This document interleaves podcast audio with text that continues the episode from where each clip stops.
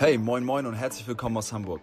Wir sind die Kirche im Upper Room, ein Gemeindegründungsprojekt im Herzen von Hamburg-Altona. Und das hier ist unser Podcast. Wie cool, dass du reinhörst.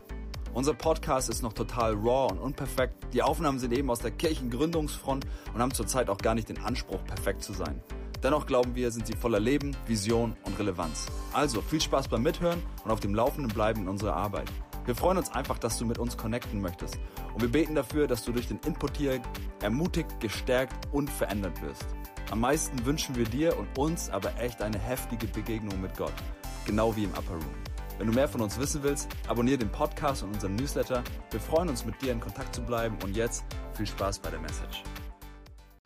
Ja, ich möchte ganz gerne heute an diesem Tag über das ganze Thema Gemeinschaft weiter mit uns nachdenken und weiter mit uns sprechen und möchte ganz gerne mit einer, mit einer, mit einer kurzen Geschichte aus meinem Leben da hineinstarten nochmal. Und äh, wir haben ja letzte Woche kurz über prägende Persönlichkeiten gesprochen und gesagt, wer, wer sind denn prägende Persönlichkeiten in eurem Leben und haben irgendwie ein Stück weit rausgestellt, ja, dass, dass Jüngerschaft ja immer irgendwie im Kontext von Gemeinschaft. Und ähm, das meint für mich verschiedene Ausdrucksformen. Auch das ist Gemeinschaft, ja, wir sind zusammen. Aber Jüngerschaft geschieht in Gemeinschaft. Und, ähm, und darüber haben wir gesprochen. Und ähm, ich, ich, ich musste immer wieder so an, diese Phase, ich denke da, ich rede auch in letzter Zeit öfter drüber, ist mir aufgefallen, aber es hat auch was mit unserer Arbeit hier im Stadtteil da unten zu tun. Irgendwie erinnert mich das auch an meine eigene Vergangenheit. Ähm, ich komme, habe ja selber eine Vergangenheit auch, ähm, habe mit Drogen, war mit Drogen in Kontakt und, und habe einige Jahre meines Lebens in, in der Szene auch mit, mitgelebt und der Herr hat mich daraus gerettet und ähm, hat mich da wirklich, wirklich, wirklich von einem Moment auf den anderen, als ich in einem ziemlichen ähm, ziemlichen Tief war, rausgerissen. Und, und wisst ihr, das ist der Punkt, über den ich kurz sprechen möchte. Ich bin dann in den nächsten anderthalb Jahren echt in einer richtig schwierigen Phase gewesen. Ich würde fast sagen, vorher war das schon, war das schon halt bedingt durch diesen Lebensstil schwierig.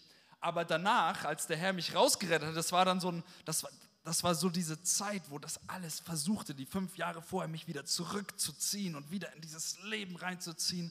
Und ich kenne so viele Menschen, ja, das ist genau der Punkt, wo es dann irgendwie schwierig wird. Die brechen dann nicht so richtig durch zur Freiheit. Ja, und brechen nicht so richtig durch, dass, dass das neue Leben, was geschaffen worden ist, dass das raus, also auch sich ausdrückt, mehr und mehr in, im Lebensstil. Und in diesen, in diesen anderthalb Jahren, oder würde man sagen, ja, in, in, in diesem ersten Jahr, als ich wieder mit dem Herrn unterwegs war, da, da hat mich ein Ehepaar begleitet ein älteres Ehepaar von sehr liebevollen Menschen, die, ja, die sich irgendwie meiner angenommen haben. Unter anderem auch noch andere, andere Freundschaften auch gehabt und Beziehungen auch, auch in der Gemeinde und so. Aber es war so ein Ehepaar, ähm, die, die, die, die für mich gebetet haben als allererstes und, und die dann aber auch irgendwie für mich Anlaufpunkt geworden sind. Und ich erinnere mich an so viele Situationen, wo ich wo ich dann, zu, wo ich bei diesem Ehepaar am, auf, am Wohnzimmertisch oder am Küchentisch saß und es bei mir irgendwie wieder innerlich und auch oft äußerlich irgendwie gebrannt hat, ja, und, und ich da saß, ich geweint habe und war zerbrochen von einem Rückfall oder von irgendwelchen anderen Sachen, die ich hatte, von Dingen, die sich wieder in mir aufgetan haben. Ja, und ich saß dort an diesem Tisch und, und sie haben mit mir gerungen Sie haben Korrektur in mein Leben reingesprochen. Sie haben Hoffnung in mein Leben reingesprochen. Und sie haben Vergebung in mein Leben reingesprochen. Und ja, und irgendwie, wenn ich so zurückgucke, ich, ich bin denen so dankbar, dass sie sich einfach diese Zeit genommen haben. Weil es, wisst ihr, das ist gar nicht selbstverständlich. Ja, ich kenne das selber. Dann sitzt du jemandem gegenüber und der schüttet sein Leben so vor dir aus. Hey, hey du machst dich, das kostet, das kostet irgendwie auch einen Preis. Es ist nicht so happy clappy und einfach, sondern du, du, du nimmst dir Zeit, das ist das eine. Aber weißt du was, du machst dich auch verletzlich, wenn du Rat gibst. Du machst dich verletzlich, wenn du deine Herzenstür für dein Gegenüber, das, das irgendwie Hilfe sucht, ja, aufmachst. Und, und so bin ich dankbar, dass, dass sie irgendwie diesen Preis damals bezahlt haben und mir einfach dadurch mir dadurch einfach Jesus wirklich so vor Augen gemalt haben. Und wie gesagt, es hat irgendwie anderthalb Jahre gedauert. Aber wenn ich so zurückgucke, dann denke ich oft mal so, ja, das waren diese anderthalb Jahre, wo es dann irgendwie gekämpft, wo ich gekämpft habe und so. Aber wisst ihr, einer der wichtigsten Gründe, warum ich wirklich zu einer Freiheit durchgebrochen bin, ist, dass Gott mir diese Menschen in den Weg gestellt hat. Es waren Menschen, es war Gemeinschaft. Hat auch was mit mir zu tun. Ich bin da auch nicht rausgedroppt irgendwie oder habe mich dann irgendwie, wenn es wieder geknallt hat zum 20. Mal, ja, ich habe mich dem dann nicht entzogen, sondern, sondern bin dann dort wieder hingegangen und ja, aber wisst ihr, ohne sie wäre ich, glaube ich, heute, heute nicht hier. Und so gab es immer wieder, denn so habe ich ja auch letztes Mal erzählt, in meinem Leben, in meinem Weg immer wieder Persönlichkeiten, Personen, nicht immer die gleichen, manchmal waren es auch Gruppen so, aber immer wieder Menschen, die, die sich investiert haben, die ihr Herz aufgemacht haben. Ja, und, ähm, und ich glaube, ich wäre heute nicht hier, wenn das nicht so gewesen wäre. Und dann kamen die letzten Jahre und wir haben Kinder bekommen und auf einmal verändert sich alles und man hat wirklich viel weniger Zeit für, für solche Beziehungen, für solche Momente. Und ich habe in den letzten Jahren angefangen, ganz konkret dafür zu beten. Ich habe vor fünf Jahren irgendwann mal auch über dieses Thema oder vier Jahren irgendwann über dieses Thema gesprochen. Und da konnte ich so, das war so, da war Leonidas noch klein, da konnte ich so gleich so drei, vier Leute nennen, ja, die, die sind irgendwie, die wissen gerade, was bei mir geht und das irgendwie so, da, weißt du, das ist so richtig eng. Und dann kamen ein paar Jahre, wo ich gemerkt habe, ja, ich lebe schon auch in Gemeinschaft und in, in verbindlichen Beziehungen, aber es hat sich irgendwie ausgedünnt. Ja, und dann kamen unsere Kinderjahre, die, in denen wir auch immer noch drin stecken. und ähm, und es dünnte sich aus. Und ich habe angefangen dafür ganz konkret zu beten auch nochmal, dass Gott, auch gerade jetzt in diesem ganzen Thema Gemeindegründung, so dass, dass Gott Leute einfach auch, auch an unsere Seite stellt. Und gerade so in den letzten Monaten durften wir das erleben, wie Gott Menschen wirklich schickt und wirklich an die Seite stellt. Ich gebe euch ein Beispiel. Pastor Viktor Akko, ja, Personal Trainer und auch Gemeindegründer in Hamburg, ich weiß, nicht, gar, ich weiß gar nicht mehr, wie das gekommen ist. Aber wir haben irgendwie vor einem Jahr, letztes Jahr, uns irgendwie das erste Mal getroffen. Und das hat sich fortgesetzt. Wir treffen uns monatlich. Wir kommen zusammen. Wir sind extrem transparent. Und das war von Anfang an so. Und wir beten füreinander. Und das sind so zweieinhalb Stunden, die total intensiv sind, wo Jesus in der Mitte ist, wo wir miteinander über Gemeindegründung auch ringen aber wo wir im Leben unterwegs sind zusammen. Und wisst ihr, ja, das kostet einen Preis. Gott hat die Leute irgendwie in mein, auch also auch andere noch in mein Leben reingestellt und vielleicht stellt auch Leute in dein Leben. Bist du bereit, diese Beziehung einzugehen? Siehst du den Wert davon? Bist du bereit, dass Gott die Leute, dass, dass, dass du auch deinen Teil der Verantwortung übernimmst, um, um da zu investieren? Weil weißt du, ich könnte auch sagen, oh Pastor Viktor Akko, das war super nett mit dir und jetzt habe ich ein halbes Jahr lang keine Zeit mehr, weil ich bin ja so busy. Oder mit jemand anderem, weißt du? Vielleicht geht es dir ganz ähnlich. Ich möchte uns ermutigen heute Morgen, wirklich, ja, weil ich glaube, Gott stellt uns Menschen auch hier in der Gemeinde, er stellt uns ja auch nicht umsonst zusammen. Und einfach zu sagen, komm, wir laden einander ein aber nicht nur um einfach eine nette Gemeinschaft, sondern wir gehen tief miteinander. Und wir sehen, wie Jesus einfach Beziehungen benutzt in unserem Leben und Wachstum geschieht. Weil, und das ist nicht nur mein Erlebnis, Jüngerschaft und Nachfolge geschieht im Kontext und im Zusammenhang von Gemeinschaft. Und ich glaube, ich glaube ehrlich gesagt, gerade, weißt du, gerade durch diese Vielbeschäftigung heutzutage, diese kollektive Business, ja, wo ich selber auch Teil davon bin, muss ich ehrlich gesagt gestehen. ähm, aber wisst ihr, ich glaube, wir, wir, wir sind schnell dabei, genau diesen Punkt zu verpassen und verlernen das auch zusehends. Zeit für Beziehung zu haben, in den Momenten präsent zu sein ja, und sein Handy vielleicht umzudrehen oder das nicht noch nebenbei mit auf dem Tisch zu haben, sondern präsent zu sein Und dann zu erleben, dass Gott das benutzt, miteinander zu beten, sein Herz zu öffnen. Musst du nicht bei allen, aber bei den Menschen, wo du merkst, das klickt, hey, und das benutzt Gott.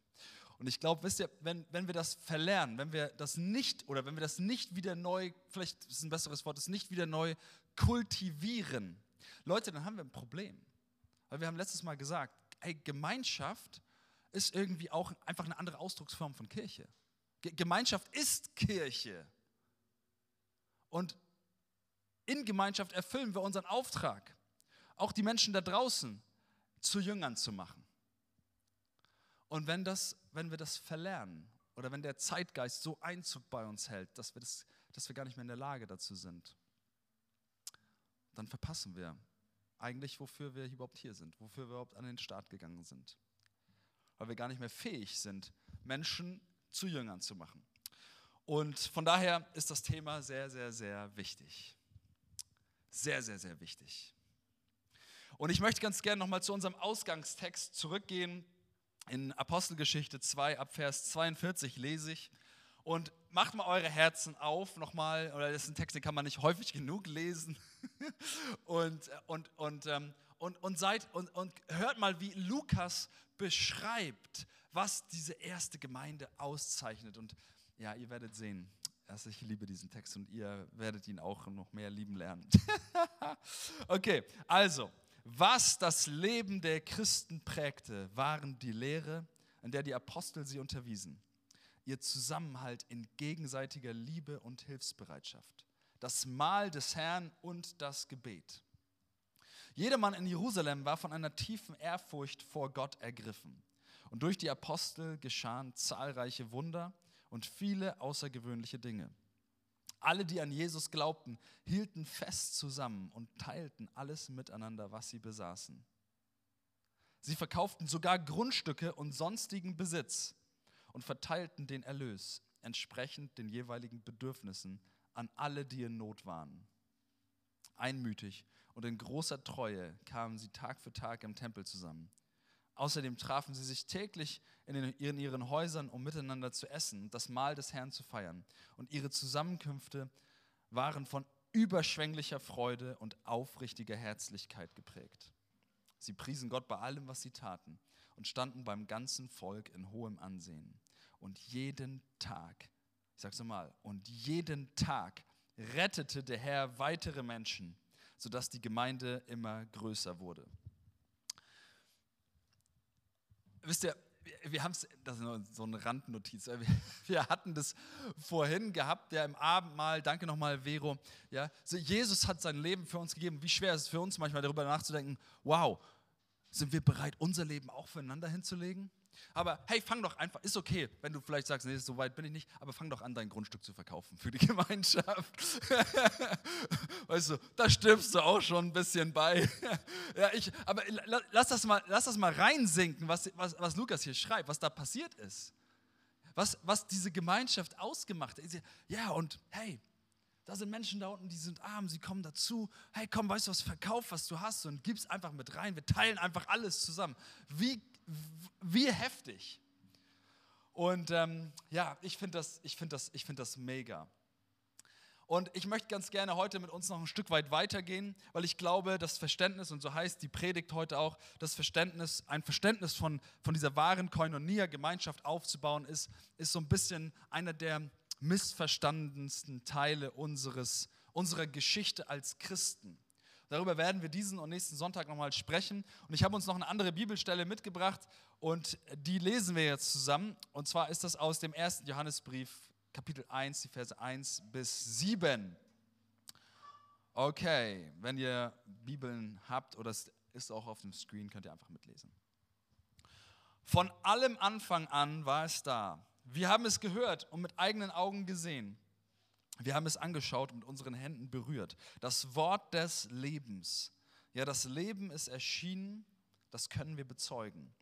Wir haben es gesehen und wir verkünden es euch. Das ewige Leben, das beim Vater war und unter uns erschienen ist. Und warum verkünden wir euch das, was wir gesehen und gehört haben? Wir möchten, dass ihr mit uns verbunden seid. Mehr noch, dass ihr zusammen mit uns erlebt, was es heißt, mit dem Vater mit dem Sohn Jesus Christus verbunden zu sein. Wir schreiben euch diesen Brief, damit wir alle, ihr und wir die Freude, die Gott uns schenkt, in ihrer ganzen Fülle erleben. Die Botschaft, die wir von Jesus Christus empfangen haben und die wir an euch weitergeben, lautet, Gott ist Licht. Bei ihm gibt es nicht die geringste Spur von Finsternis. Wenn wir behaupten, mit Gott verbunden zu sein, in Wirklichkeit aber in der Finsternis leben, lügen wir. Und unser Verhalten steht im Widerspruch zur Wahrheit. Wenn wir jedoch im Licht leben, so wie Gott im Licht ist, sind wir miteinander verbunden. Und das Blut Jesu, seines Sohnes, reinigt uns von aller Sünde. Lass uns nochmal in, diese, in diesen Text reinschauen. Ich weiß nicht, ob es dir auch so geht. Ich, bei mir so Feuerwerk, bam, bam, bam, bam. Unglaublich, was, was Johannes da, da geschrieben hat. Weil, weißt du, er, er erzählt zuerst, er, weißt du, es ist wie so ein apostolisches Zeugnis, was er an den Anfang stellt. Ne? Und er schreibt davon, hey, ich verkünde euch etwas vom Wort des Lebens. Er meint damit Jesus, den ich den, ich, den wir berührt haben, den wir angefasst haben, der unter uns gelaufen und gelebt hat. Und weißt du, das, das, das schreibt er zu einer Zeit, in der es also während es Augenzeugen gibt, die dasselbe erlebt haben. Weißt du, es ist ungefähr so, als würde er sagen, hey, ich habe das erlebt, ganz viele andere haben das auch erlebt, wir haben Jesus gesehen, komm her, lass uns darüber reden. Es ist wirklich wahr. Es ist wirklich wahr. Und schreibt das auf und es wird vervielfältigt und vervielfältigt. Ja, und, und wir, wir haben es bis heute konserviert. Und bis heute ist, zeugt dieser Bericht, so wie Johannes ihn geschrieben hat, von der Wahrheit über Jesus Christus, der Auferstehung, des Todes von Jesus und der Auferstehung von Jesus Christus und, und, und darüber, dass er deswegen der Messias ist. Das ist eine Tatsache, von der er berichtet. Und das finde ich irgendwie, ich, ich finde, das, ich finde das, das ist so ein steiler Start für diesen Brief und ich feiere das. Und dann kommt dieser, dieser Satz in diesem, in diesem ersten Abschnitt seines Briefes, im letzten Vers. Wenn wir jedoch im Licht leben, so wie Gott im Licht ist, sind wir mit Gott verbunden und das Blut Jesu, seines Sohnes, reinigt uns von aller Sünde. ist euch nicht aufgefallen. Ja, das ist so, wie wir es eigentlich verstehen in unserer Welt. So wie wir es, wie wir es gerne verstehen wollen. Ja, okay, wenn wir mit, wisst ihr, wenn wir, wenn wir im Licht leben, so wie Gott Licht ist, dann sind wir mit Gott verbunden. Super. Ich und Gott und alles ist wunderbar und keiner redet mir da rein und ich habe meine Beziehung zu Jesus und du hast deine Beziehung zu Jesus, alles wunderbar und alles ist schön und Jesus ist ja Tatsache. Aber er schreibt was anderes. Er schreibt, wenn wir jedoch im Licht leben, so wie Gott Licht ist, sind wir miteinander verbunden. Sag mal miteinander. Und das Blut Jesu, seines Sohnes, reinigt uns von aller Sünde. Aus dieser Beziehung zu Gott entsteht Gemeinschaft und Verbundenheit untereinander. Okay? Und das ist, das ist so konträr zu unserem heutigen Denken, weil wir eben, weil wir eben so anders gepolt sind durch den Zeitgeist. Ja, ich und meine Beziehung zu Gott, ich mache das alles mit, mit Gott aus und es passt dann auch alles irgendwie. Aber wir lassen aus dem Fenster, dass Gott uns zusammengestellt hat. Die persönliche Beziehung zu Gott ist der Beginn. Der Leib ist das, vielleicht ist das falsch zu sagen, aber irgendwie schon. Aber es führt immer in den Leib hinein. Wir sind eingebaut in ein Bauwerk, ja, das der Tempel Gottes ist. Und das ist irgendwie in unserem Denken nicht so richtig vorhanden. Warum ist das so? Warum ist Gott diese Form der Verbundenheit, diese Gemeinschaft, warum ist Gott das so wichtig?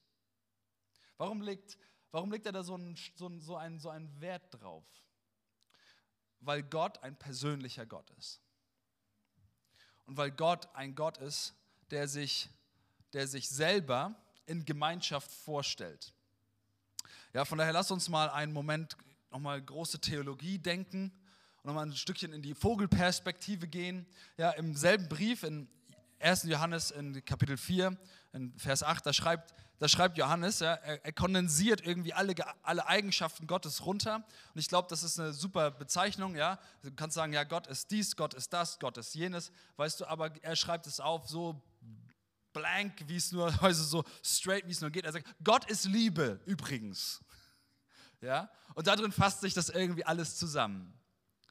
Und weißt du, wenn Gott Liebe ist und Gott einfach nur ein Wesen ist, ohne ein Gegenüber, dann wird das irgendwie schwierig. Aber Gott stellt sich vor als Dreieinigkeit. Der Vater und der Sohn in Liebe verbunden.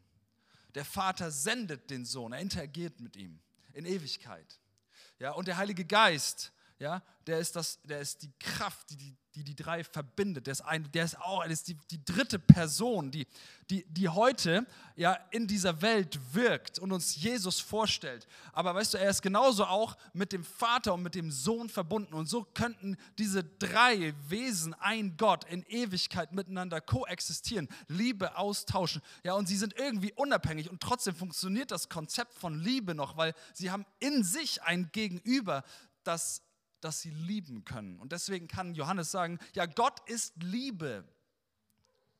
Und weißt du, dann schafft Gott den Menschen nicht um eine Marionette zu haben, mit der er dann irgendwie, oder ein Spielzeug zu haben, mit dem er spielen kann, sondern er schafft den Menschen als sein Gegenüber. Und er schafft den Menschen in seinem Ebenbild. Ich finde das allein schon so coolen Gedanken, dass Gott den Menschen schafft als Ebenbild und als Gegenüber. Und nicht nur das, irgendwie macht sich, also das ist so weiter, irgendwie, ich, ich finde es einfach, das, das, muss man sich mal vor Augen führen. Ja, Gott, Gott, also ich weiß gar nicht, ob man das so sagen kann, aber Gott macht sich fast sogar ein Stück weit abhängig vom Menschen. Ja, ohne dass er wirklich in wahrhaft abhängig vom Menschen ist. Aber allein der Gedanke, dass Gott sein Reich, er baut sein Reich selbst, aber er tut es durch Menschen. Er verfolgt seinen Plan, aber er tut es durch Menschen. Ohne jetzt weiter daran einzusteigen. Aber Gott, er, er will keine Marionette. Er möchte ein Gegenüber, das sich freiwillig entscheidet zu lieben. So wie Gott in der Dreieinigkeit liebt. Und weißt du, und dann, und dann schafft er den Menschen in seinem Ebenbild im Garten Eden und ich rede da ja auch öfters mal drüber, er schafft ihn nackt, ohne dazu sagen, dass ich irgendwie der große FKK-Propagandist bin oder ähnliches. Überhaupt gar nicht. Ihr findet mich nicht am FKK-Strand. Aber weißt du was? Diese Nacktheit im Garten Eden, ne? weißt du, das steht für mich für was? Das steht für mich das steht für Verletzlichkeit. Das steht für Intimität.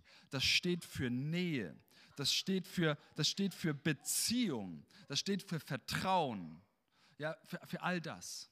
Und die Menschen sind nackt miteinander, aber sie sind genauso auch nackt vor Gott. Ja, du kannst auch sagen, sie leben im Licht. Im Licht vor Gott und im Licht miteinander. Ich weiß nicht, ob Johannes das im Kopf gehabt, gehabt hat, als er von Leben im Licht geschrieben hat. Ich könnte es mir vorstellen, vielleicht. Und dafür, dafür sind wir letztendlich gemacht, ihr Lieben. Das trifft es irgendwie im Kern. Das trifft es irgendwie im Kern. In Intimität mit Gott zu leben und in Intimität miteinander zu leben, das sind die größten Sehnsüchte, die wir in unserem Leben haben. Und es beginnt mit der Beziehung zu Gott. Und wenn wir, mit Beziehung, wenn wir in Beziehung zu Gott leben, dann können wir auch in Beziehung miteinander leben. Und dann kommt leider der, wie wir das, wie wir das, wie wir das wissen, dann kommt der Bruch im Garten Eden und Sünde kommt in die Welt und die, die, die, das musst du dir überlegen, die, die ersten Kinder. Aber Sünde kommt ja auch nur, weil Gott, kein, weil Gott ein Gegenüber wollte und die Tür offen gelassen hat. Weißt du, aber die ersten Kinder von den ersten Menschen bringen sich schon gegenseitig um. Und das zieht sich dann durch den Rest der Menschheitsgeschichte durch, bis heute. Und da sind wir jetzt. Und weißt du, wenn wir anfangen, aus unserer eigenen Kraft in Beziehungen zu leben oder weißt du, irgendwie, weißt du, irgendwie aufgrund von Sympathie oder aufgrund von unseren, all unseren seelischen Bedürfnissen miteinander in Beziehung zu sein, ohne Gott da drin zu haben, hey, dann wird das irgendwann leer. Dann fängt das, fangen wir an, uns irgendwann gegenseitig auszusaugen weil unsere Egos irgendwie dann doch irgendwann aufeinandertreffen, egal wie oft wir wiederholen und uns wie Mantras vorsagen, dass wir selbstlos sind. Aber wir können gar nicht selbstlos sein, weil unser Fleisch nicht selbstlos ist. Aber wenn wir mit Gott in Beziehung sind, weißt du, und Gott die, die, die, die Tiefe unserer Bedürfnisse stillt, die tiefe, tiefen seelischen Bedürfnisse, die wir haben, wirklich in, in, der, in der Tiefe stillt, dann können wir auch miteinander selbstlos in Beziehung sein. Weil wir, in frei, weil wir sind frei. Weißt du, wahre Freiheit finden wir in Gott. Und wenn wir in Gott wahre Freiheit gefunden haben, dann können wir auch in Freiheit miteinander unterwegs sein. Und dann können wir wieder zu diesem Ursprungsgedanken zurückkommen von, ja, wir können wieder nackt voreinander sein. Im übertragenen Sinn bitte. Weil wir brauchen uns nicht mehr mauern. Wir brauchen nicht mehr unsere Verletzlichkeit schützen. Ja, ich meine, ich über, über, überziehe das, überspitze das so ein bisschen. Weil wir in Gott alles finden, was wir wirklich brauchen. Eigentlich kann uns gar nichts mehr verletzen. Wenn wir in Christus zutiefst unsere Seele gestillt haben, dann können wir wieder nackt voreinander sein. Und stell dir mal vor, was das für eine Gemeinschaft ist. Ich glaube, wir sind alle auf dem Weg dahin zu erleben, was es wirklich bedeutet, dass, dass, dass die tiefen Bedürfnisse unserer Seele in Christus gestillt werden. Aber stell dir mal vor, was für eine Freiheit das wäre. Auch im Miteinander wieder. Und Jesus selbst hat den Weg freigemacht zum Vater. Der Bruch ist mit dem Kreuz gekittet zwischen den Menschen und, und Gott. Und deswegen, weil wir mit Gott in dieser Beziehung stehen können, ja, können wir wieder miteinander in Beziehung gehen. Und es ist nicht nur so, dass wir da stehen bleiben, weißt du, aber das Kreuz, darüber haben wir ja letzten Mittwoch schon, habe ich da angerissen, darüber zu reden. Aber weißt du, die Gemeinschaft, die wir im Kreuz und durch das Kreuz haben, Weißt du, das ist nicht mehr eine Gemeinschaft, die nur, wo unsere Seelen versuchen, irgendwie klarzukommen miteinander, sondern es ist geistliche Gemeinschaft. Es ist irgendwie höher als das.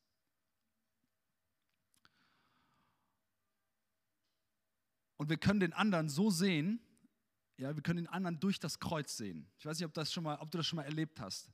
Ja, wenn, wenn, wenn, du, wenn, du, wenn jemand anderes ja mit, mit der vollen Wucht seines, benutzt das Wort jetzt auch nochmal inflationär, aber mit der vollen Wucht seines Fleisches auf dich raufknallt, ja, mit all seinen Charaktereigenschaften, die nicht erlöst sind, mit all seinen Verletzungen, die nicht, die nicht, die irgendwie nicht, weißt du? Und dass du merkst, dass es kommt so eine Situation und auf einmal knallt das so hoch. Weißt du, kannst du in der Situation, weil du gelernt hast, mit Schuld umzugehen, weil dir selber vergeben ist, kannst du in der Situation den neuen Menschen in der Person sehen?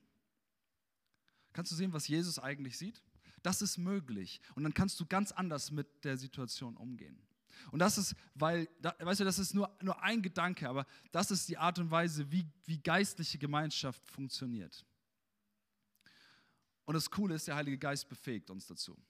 Also Gott lässt uns nicht damit alleine mit diesem Thema Gemeinschaft. Das ist richtig, richtig gut.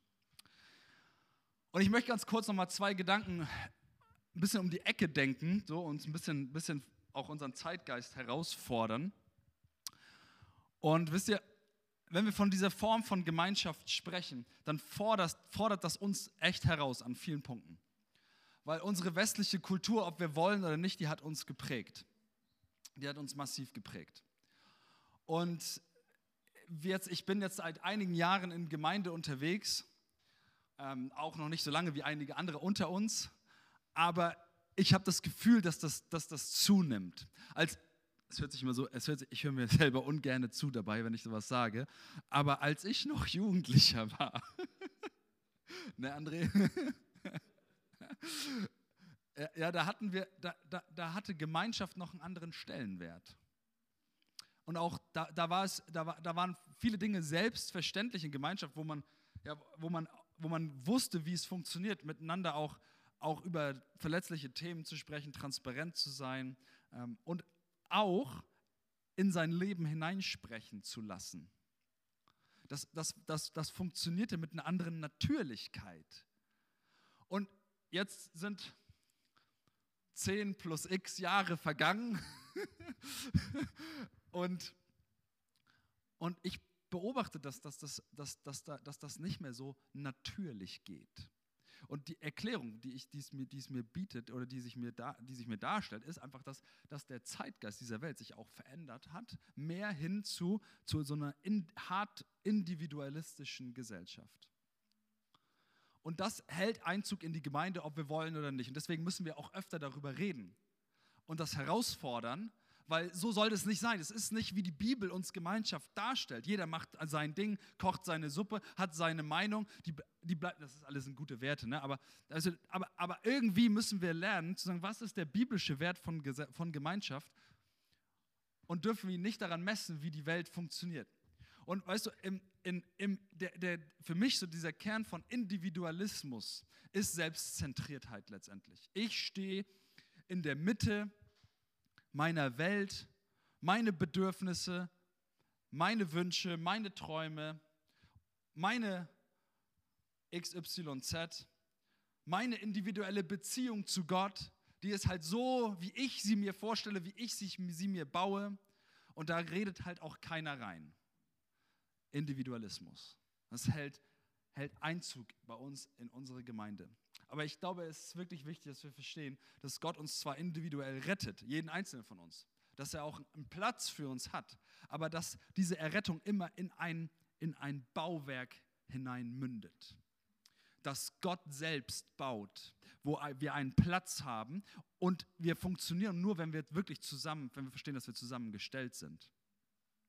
Aber wenn jetzt jeder einzelne Stein in diesem Bauwerk irgendwie sich nicht einbauen lässt oder irgendwie auf Abwägen unterwegs ist oder so, ja, da, oder, oder, oder, oder die ganze Zeit nur sich drin rumwindet oder so. Du hast, Heidi, du hast ja dieses äh, schöne Bild von den Steinen verwendet. Ja, da, dann wird das schwierig, dass wir als Bauwerk das repräsentieren und sind, wozu wir eigentlich geschaffen sind. Und ähm, ohne jetzt noch, noch weiter darüber zu reden, ich glaube, ihr wisst ungefähr, was ich meine, wenn ich vom Individualismus unserer Zeit spreche und wie das Einzug in die Gemeinde hineinhält. Und ein zweiter Punkt, der, der damit hineinschwingt, ist, ist der Gedanke des Relativismus. Das geht mit Individualismus einher. Ja, Relativismus sagt, hey, ich, ich, jede, es gibt keine absolute, es gibt keine absolute Meinung mehr, sondern jeder ist, jeder, jeder, jeder, jeder hat seine eigene Wahrheit und die wird gemessen an meinem Hintergrund, an meiner Familiengeschichte, an meiner Kultur und so weiter. Und auch das, das, hat, das führt ja zu einer Differenzierung, die an manchen Punkten im Verstehen mancher Situationen total gut ist. Aber ja, wir sind eine, wir, was, wir sind eine Gemeinschaft, die eine absolute Wahrheit folgt. Und Johannes schreibt uns gerade in diesem Brief davon. Ja, wenn Jesus wirklich der Messias ist, wenn Jesus Wahrheit ist und wir Gemeinschaft durch sein Wort haben, prägt dieses Wort unsere Gemeinschaft auch als absolute Wahrheit. Prägt das unsere Beziehungen. Und prägt das auch unsere Beziehung zu Gott. Oder prägt deine Meinung, dein Weltbild, deine Familiengeschichte oder prägt, prägt das deine Beziehung zu Gott und deine Beziehung, deine Gemeinschaft?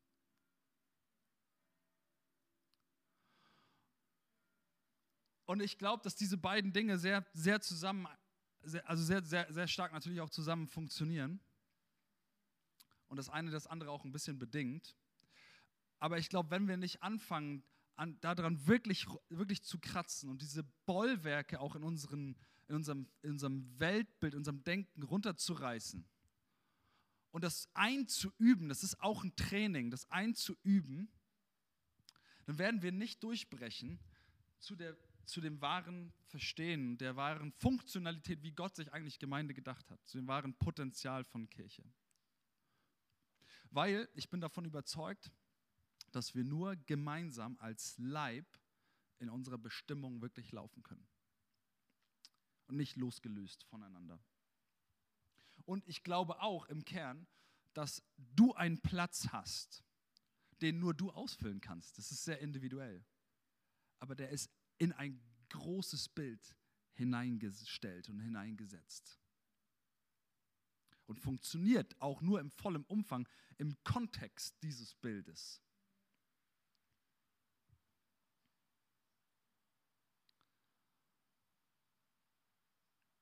Ich möchte dich wirklich ermutigen, aus deiner Ecke, vielleicht auch aus deiner Isolation herauszukommen.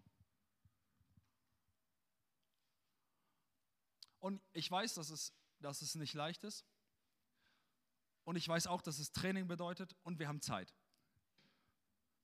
Und wir haben Gnade.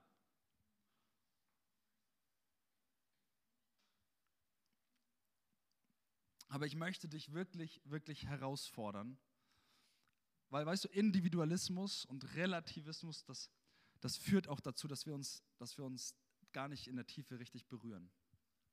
Das führt auch zur Einsamkeit und Isolation.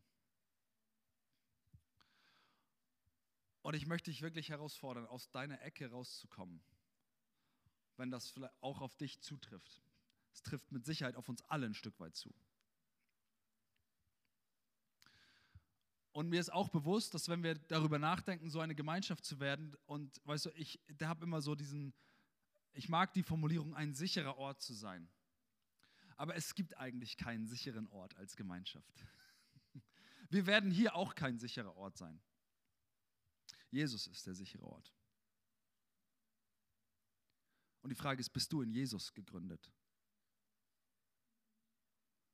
Und kannst du dann mit Menschen, die es, die, die auch noch ein Stück weit fleischlich bleiben werden, realistischerweise, kannst du dann lernen, mit diesen Menschen umzugehen.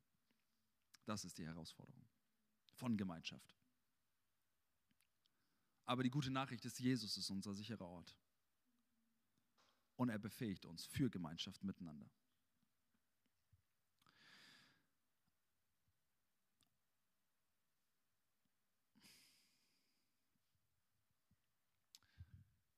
Was schreibt Johannes jetzt? Möchte ich abschließend noch mal kurz darauf eingehen. Wir werden nächste Woche nochmal mit dieser Bibelstelle noch ein bisschen weiterdenken.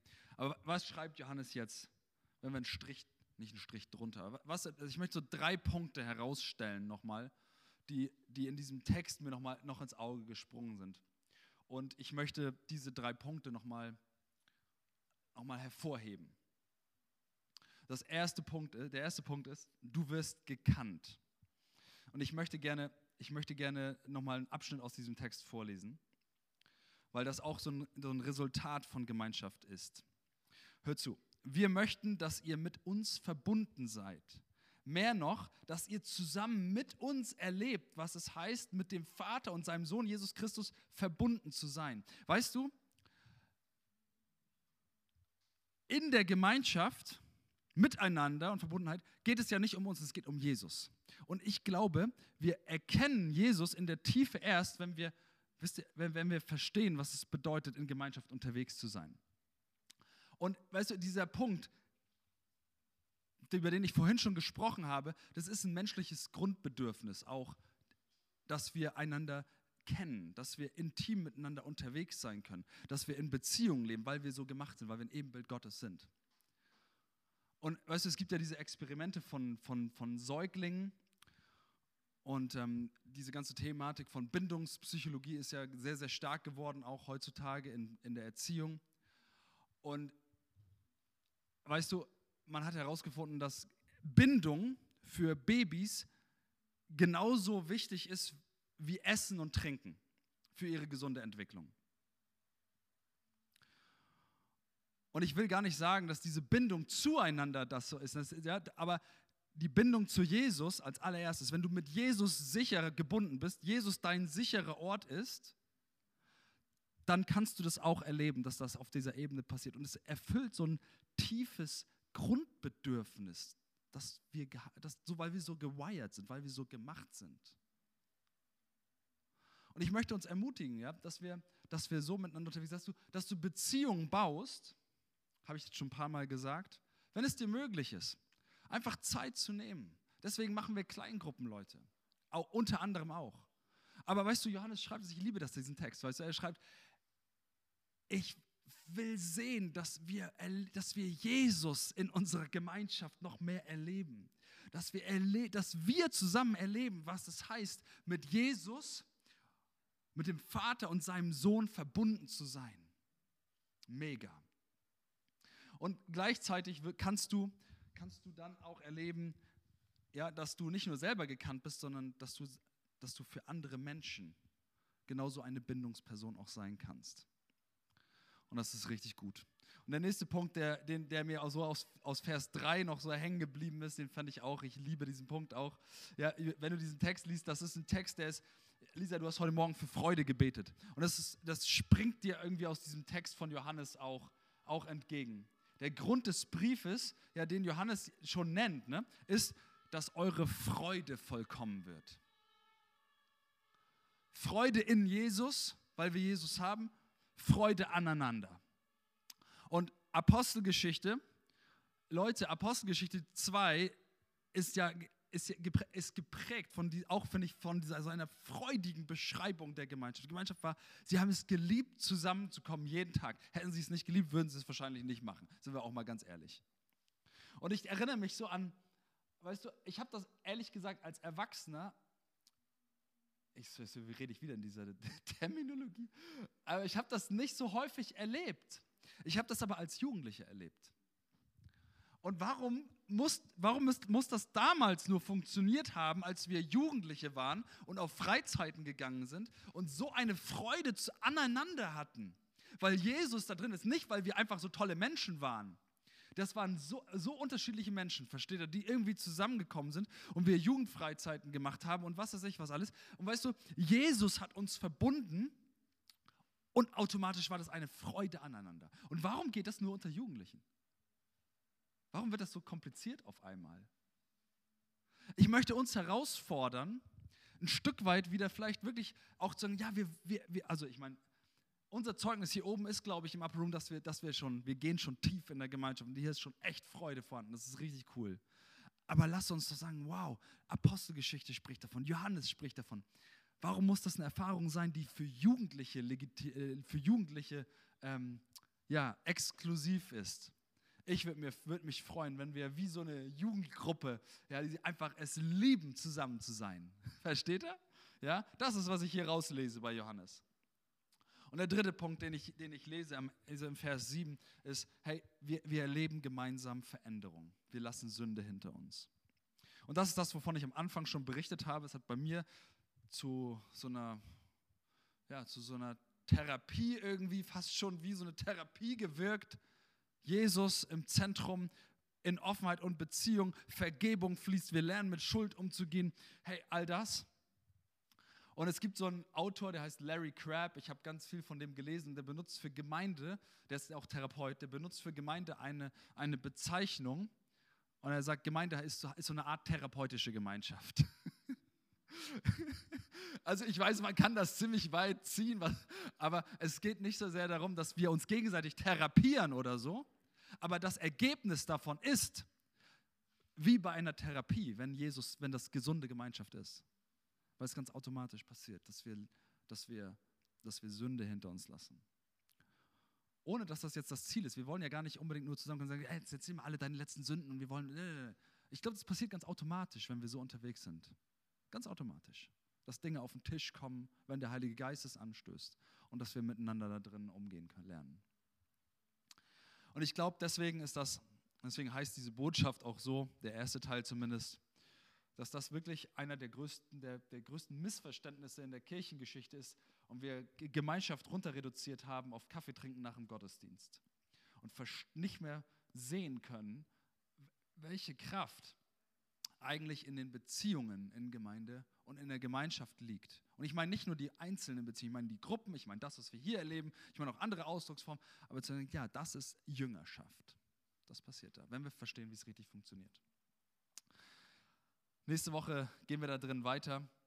Und ich würde gerne, dass wir zum Ende dieses, dieser Botschaft nochmal, wir haben noch 15 Minuten, dass wir zusammenkommen, dass wir vielleicht zu zweit zusammenkommen heute und dass wir uns miteinander einmal austauschen. Wir hoffen, du hast eine gute Zeit mit uns gehabt. Danke, dass du dabei warst. Bisher hat die Kirche im Upper Room noch keine öffentlichen Gottesdienste. Wir halten dich auf dem Laufenden, sobald sich das ändert. Wenn du in dieser Phase mit uns Kontakt aufnehmen willst, schreib uns gerne eine E-Mail an kirche im Upper Room in einem Wort at gmail.com oder antworte auf unseren Newsletter. Wir freuen uns total von dir zu hören. Hey und jetzt sei gesegnet für das, was als nächstes für dich kommt heute. Denk dran, der Herr ist für dich, er liebt dich und er ist dir zugewandt. Bis zum nächsten Mal.